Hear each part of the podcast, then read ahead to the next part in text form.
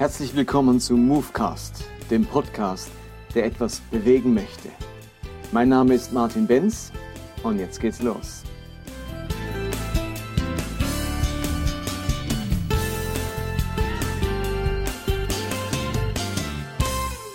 Willkommen zu Movecast 59. Heute geht es mir um das Thema Barmherzigkeit als neuer Ausdruck von Heiligkeit. Jesus zitiert des Öfteren Bibelstellen aus dem Alten Testament. Und wenn er das macht, dann hat er diese Bibelstelle ausgelegt oder er hat damit sein eigenes Tun und Verhalten erklärt und beschrieben oder er hat eine Bibelstelle ganz neu ausgelegt und deutlich gezeigt, wie man in Zukunft diese Bibelstelle verstehen muss. Und nun zitiert Jesus bei zwei unterschiedlichen Gelegenheiten einen Vers aus dem Propheten Hosea. Und was er da macht mit dieser Anwendung dieses Verses ist, ein Prinzip aufzustellen, eine neue Art und Weise, wie wir mit Geboten des Alten Testaments umgehen können.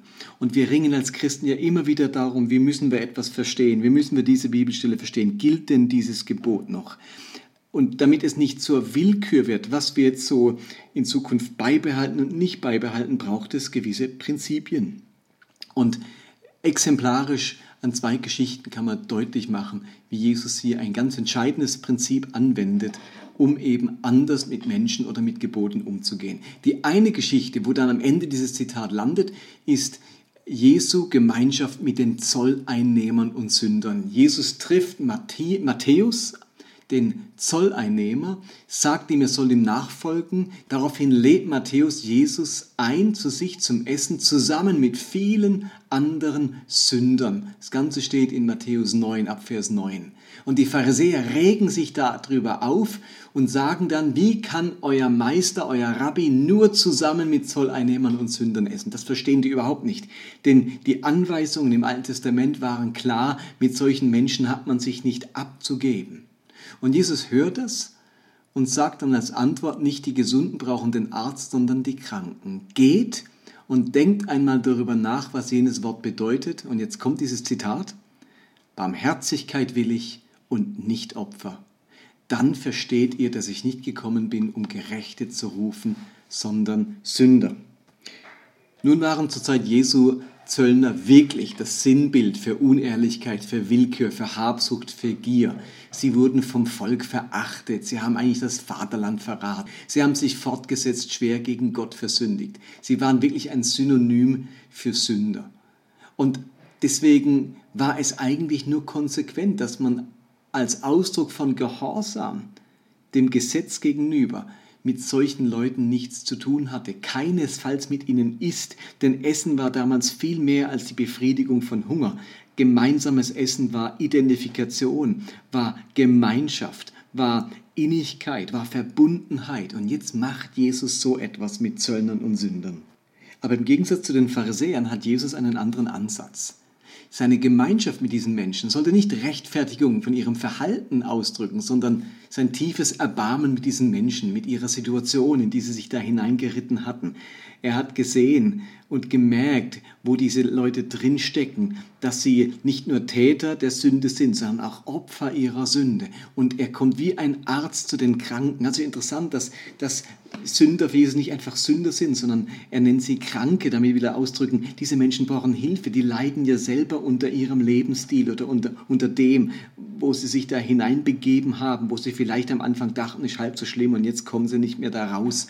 Er sieht sich wie ein Arzt Kranken gegenüber und nicht wie der Richter Sündern gegenüber.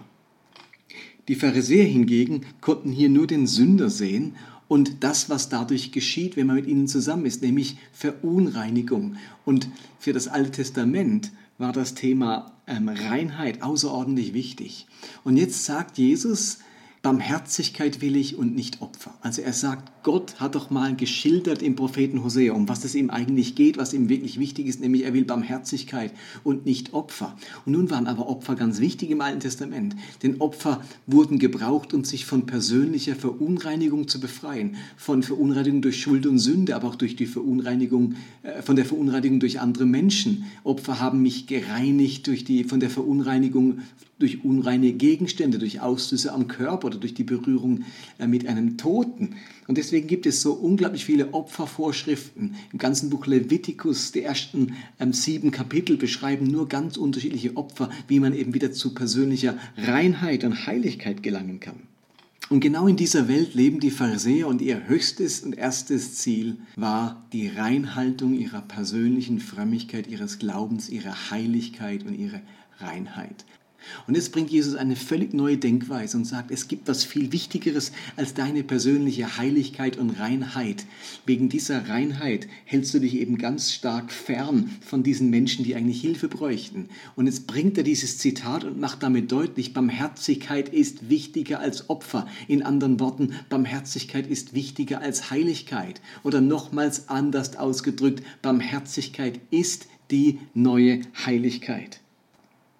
Im Lukas-Evangelium kann Jesus dann das Ganze nochmal schildern in der Form von einer Geschichte. Was also hier sagt, durch ein Zitat von, von Hosea, bringt er an anderer Stelle mit einer ganzen Geschichte zum Ausdruck, nämlich der Geschichte von barmherzigen Samariter. Das sind ja auch zwei Menschen ganz stark um ihre Reinheit und Heiligkeit bemüht, nämlich der Priester und der Levit und um sich selbst nicht zu verunreinigen mit einem vermeintlich Toten, gehen sie an diesem Verletzten, der da auf der Straße liegt, vorbei, machen sich die Hände nicht schmutzig im wahrsten Sinne des Wortes, weil ihnen ihre Heiligkeit wichtiger ist und sie hatten den Eindruck, wir haben Gott dahinter, wir haben das ganze Alte Testament hinter uns, weil Heiligkeit ist das Wichtigste.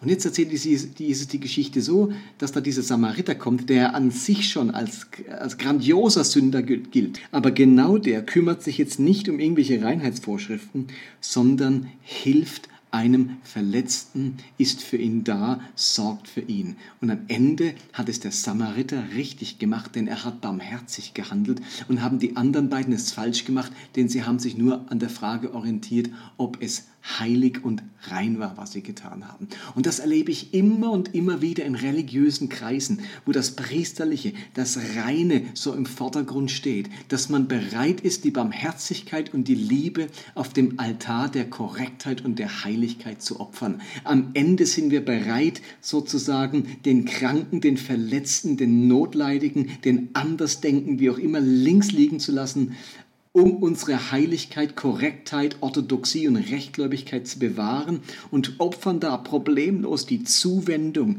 die Barmherzigkeit, das Mitleid und die Liebe. Aber eben, Gott ist Barmherzigkeit lieber als Opfer. Und ein paar Kapitel später in Matthäus 12 erlebt Jesus wieder so eine Konfrontation mit den Pharisäern. Es ist Sabbat, er geht mit seinen Jüngern durch die Felder und seine Jünger reißen dort Ehren ab und essen die Körner. Die Pharisäer sehen das und sagen, was deine Jünger da tun, ist am Sabbat nicht erlaubt. Und lange Rede, kurzer Sinn, die Pharisäer hatten recht damit. Nach jüdischer Auslegung des Sabbatgebotes gehörte Ernten zu den verbotenen Arbeiten am Sabbat. Und da spielt es jetzt keine Rolle, ob ich mit der Sense ein ganzes Feld abernte oder mit den Händen einfach nur ein paar Ähren ausreiße. Ernten war Ernten. Und seine Jünger haben etwas Verbotenes gemacht. Sie waren nach jüdischem Denken, ich kann auch sagen nach alttestamentlichem Verständnis, schuldig an dieser Stelle. Und jetzt macht Jesus deutlich, dass diese Jünger nicht schuldig sind. Und er kann dann in Matthäus 12, Vers 7 sagen, wenn ihr begriffen hättet, was das heißt, und jetzt kommt wieder das Zitat aus Hosea 6, Barmherzigkeit will ich und nicht Opfer, dann hättet ihr nicht Unschuldige verurteilt. Also die Pharisäer verurteilen ja die Jünger für ihr Tun. Sie sind offiziell rechtmäßig schuldig. Und Jesus sagt aber, sie sind unschuldig. Wie kann denn Jesus behaupten, dass sie unschuldig sind? Und er will wie deutlich machen, manchmal sieht es aus, als wäre man schuldig, man ist aber gar nicht schuldig. Und er bringt dann das Beispiel, ich lese es am besten vor, habt ihr nicht im Gesetz gelesen, dass die Priester auch am Sabbat im Tempel Dienst tun? Sie übertreten also die Sabbatvorschriften und werden trotzdem nicht schuldig. Oder ähm, habt ihr nie gelesen, was David tat, als er und seine Begleiter Hunger hatten? Wie er ins Haus Gottes ging und wie sie die geweihten Brote aßen, die doch weder er noch seine Begleiter essen durften, sondern nur die Priester. Er bringt also zwei Beispiele von Menschen, die etwas taten, wo offiziell vom Gesetz her, von der Tora her verboten war und sie wurden, wurden trotzdem nicht schuldig. Es gibt also scheinbar Umstände, die das Übertreten eines Gebotes rechtfertigen. Also ich tue etwas, wo eigentlich verboten ist und bin trotzdem unschuldig. David war unschuldig, obwohl er Brote aß, wo im Gesetz steht, dass es keinesfalls jemand außer einem Priester essen darf. Die Priester werden nicht schuldig, wenn sie am Sabbat im Tempel arbeiten, obwohl das verboten war. Und die Jünger werden nicht schuldig, obwohl sie ernten, also Ehren abreißen und essen.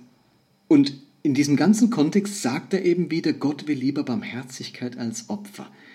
Diesen Satz fügt er jetzt ein in diese Frage, ist man jetzt schuldig oder ist man nicht schuldig? Darf man das jetzt oder darf man es nicht? Eigentlich wären die doch schuldig, die Jünger. Wie kannst du sagen, die sind nicht schuldig? Und seine Quintessenz ist, Gott geht es um Barmherzigkeit und nicht um Opfer. Wie müssen wir das verstehen? Nun, wir erleben, dass Jesus an verschiedenen Stellen Gebote des Alten Testaments entschärft oder als ungültig erklärt und an anderen Stellen Gebote verschärft und noch eins draufsetzt. Es gibt also Umstände, die zur Entschärfung oder zur Verschärfung von biblischen Geboten führen. Und die Tatsache, dass Jesus nicht nur entschärft, sondern auch verschärft, macht deutlich, dass Jesus nicht einfach nur der lockere Rabbi war, bei dem alles halb so schlimm war. Der hat einfach nur alles entschärft, alles entdramatisiert, alles halb so schlimm, take it easy. Nein, Jesus ging es nicht um die Frage von mehr oder weniger streng, sondern die Anwendung eines neuen Maßstabes. Und diesen Maßstab formuliert er eben jetzt zweimal, wenn er dieses alttestamentliche ähm, Zitat bringt, nämlich wenn ihr begriffen hättet, was das heißt, Barmherzigkeit will ich und nicht Opfer, dann hättet ihr nicht Unschuldige verurteilt. Also Jesu Maßstab, ob ein Gebot entschärft oder ein anderes verschärft wird, ist nicht die Frage, womit ein größeres Opfer verbunden ist, sondern was zu mehr Barmherzigkeit führt. Das ist das Entscheidende. Ich sage das nochmal. Die Frage, ob ein Gebot entschärft oder ein anderes verschärft werden muss, ist nicht, womit ein größeres Opfer verbunden ist, sondern was zu mehr Barmherzigkeit führt. Ein paar Beispiele möchte ich dazu machen.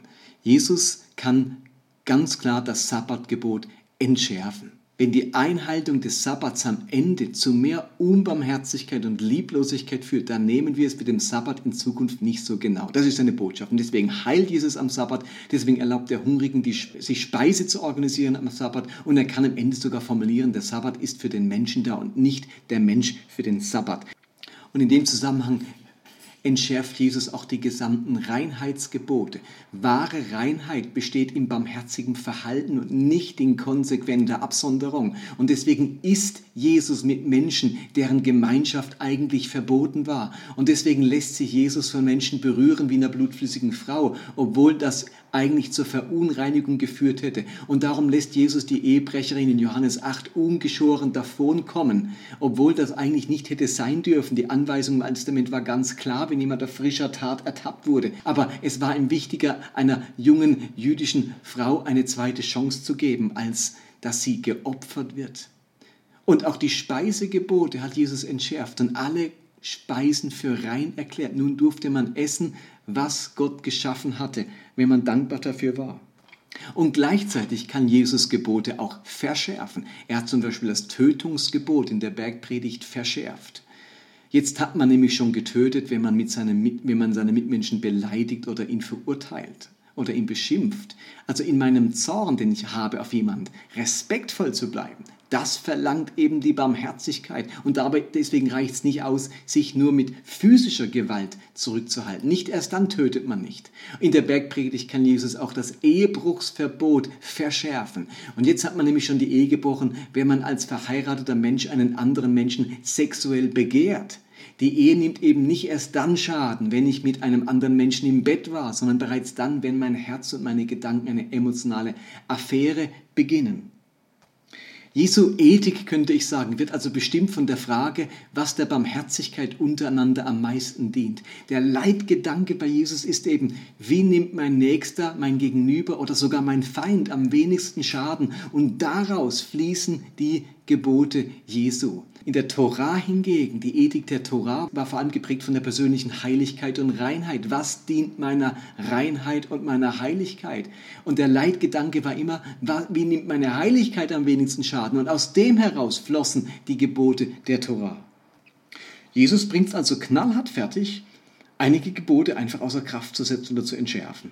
Damit haben wir ganz große Mühe. Wir denken dann wieder, da geschieht der Dammbruch. Wenn ich das bei einem Gebot anfange, dann gibt es kein Halten mehr. Dann macht sich jeder so seine Gebote, wie er sie will. Dann kann ja jeder sagen, das gilt, das gilt nicht, das mache ich, das mache ich nicht. Nein, es geht eben nicht um Willkür, dass ich einfach sage, ich wähle mir jetzt selber aus, welches Gebot noch gilt und welches nicht gilt. Nein, es gibt ein Kriterium dahinter. Es gibt eine Überzeugung dahinter, die Jesus jetzt gleich zweimal an diesen Stellen formuliert und zitiert. Gott will Barmherzigkeit, nicht Opfer. Wenn das nur in unsere Köpfe reinginge, immer wieder ist unser Denken, was ist korrekt, was darf man, was steht hier genau da. Und nur wenn ich das genau so einhalte, dann bin ich gerecht, dann bin ich rein, dann bin ich heilig. Und Jesus kann jetzt sagen, halt, nein, der David hat was Verbotenes getan, aber er war dadurch barmherzig mit seinen Leuten, die sonst verhungert wären der Ehebrecherin in Johannes 8 eine zweite Chance geben, ist ja eigentlich nicht korrekt gemäß dem Gebot, aber es ist zutiefst barmherzig mit dieser Frau. Also die Entscheidung, wie wir mit einem Gebot umgehen, wie wir es deuten müssen, wie wir es wirklich lesen müssen, bringt dieser Satz mit sich. Gott ist auf Barmherzigkeit aus und nicht auf Opfer. Die Frage ist also, macht mich die Umsetzung dieses Gebotes barmherziger oder erhält es nur eine, meine Vorstellung von Reinheit und Heiligkeit aufrecht. Wir haben den Eindruck, wenn wir besonders streng sind, besonders konsequent, besonders auf Reinheit aus sind, auf Sündlosigkeit, dann hat Gott eine besondere Freude. Dann ist das ein Ausdruck von Heiligkeit. Und Jesus dreht das rum und sagt, nein, Barmherzigkeit ist wichtiger als Opfer. All die Menschen, die besonders viel Wert auf Heiligung und Heiligkeit reden.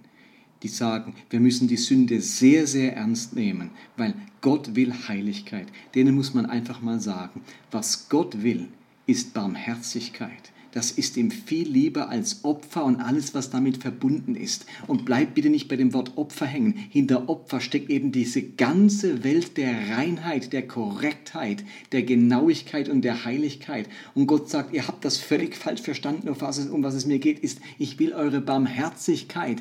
Wenn die auf der Strecke bleibt zugunsten eurer Opfer, eurer Heiligkeit, dann läuft etwas falsch. Wahre Barmherzigkeit, das ist Heiligkeit. Barmherzig ist das neue Heilig. Das muss in unserem Kopf rein. Sonst führt das am Ende nämlich zu dieser fatalen Vermeidungsstrategie überall die Finger davon lassen, sich nicht die Finger schmutzig machen, auf Nummer sicher gehen, play it safe, lieber diese Frau steinigen, als irgendwie einen Präzedenzfall geschaffen haben und so weiter. Wir werden passiv, wir sind nur noch auf heilsegoistisch auf unsere, auf unsere eigene Heiligkeit und Reinheit bedacht. Man muss etwas riskieren, man muss etwas wagen, wenn man barmherzig sein will, wenn man sich überlegen will, was ist das Liebevollere in dieser Situation. Und ich glaube, dass genau deswegen Jesus gerade zweimal diese Bibelstelle aus Hosea zitiert. Das hat eine Bedeutung, dass Jesus diesen Akzent setzt.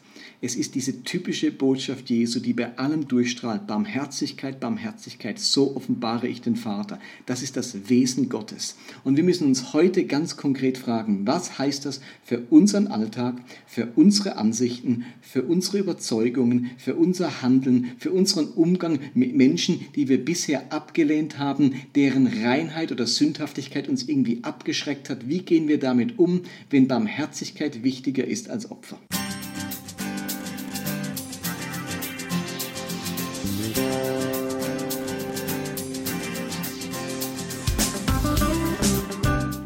Das war Movecast für heute.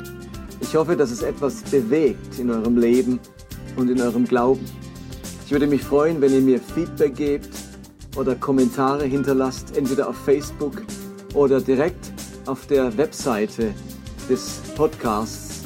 Und die lautet movecast.podbean.com.